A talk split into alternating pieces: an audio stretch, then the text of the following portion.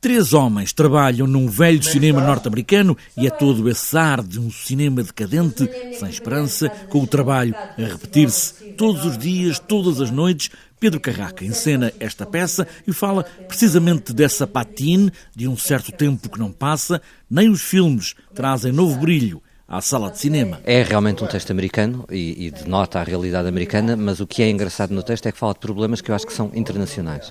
Fala sobre as finanças, sobre a precariedade do trabalho, sobre as escolhas que podemos fazer consoante a nossa posição, o, o racismo, o sexismo. Uh, pronto, uh, uh, vai a uma data de lados. E indo a uma data de lados, Uh, e tratando também das relações humanas, do, do, facto de nós não conseguimos ver o problema do outro porque não nos pomos no lugar do outro, passa a ser um texto que não é só americano. Ele disse que eu já não podia usar o meu boné dos Red Sox. Sério? Aham.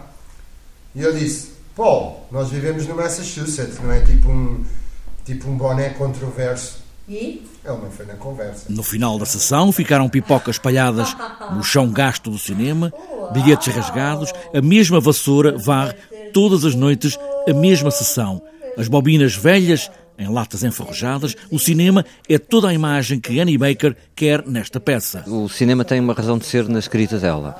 Tem uma razão de ser, primeiro, um, por ser realmente um veículo que está a perder para a massificação uh, da forma de produção, uh, embora seja um veículo artístico, uh, para o facto do trabalho deles ser um trabalho altamente repetitivo e, portanto, transforma-se numa espécie de purgatório onde as personagens não saem do mesmo sítio, todos os dias chegam, todos os dias têm o lixo, o seu trabalho é limpar o lixo e não há uh, variação, e ao mesmo tempo ser uma reflexão do teatro que está a ver a ideia de cinema sobre qual o futuro das duas linguagens dentro da sociedade. Não é o futuro como forma artística, mas o, o futuro como, como é que nós podemos continuar a chegar às pessoas, teatro e cinema. No final, ficam sempre as mesmas pipocas, os mesmos papéis, mas talvez tudo mude. Amanhã, o mesmo filme volta a estar no ecrã.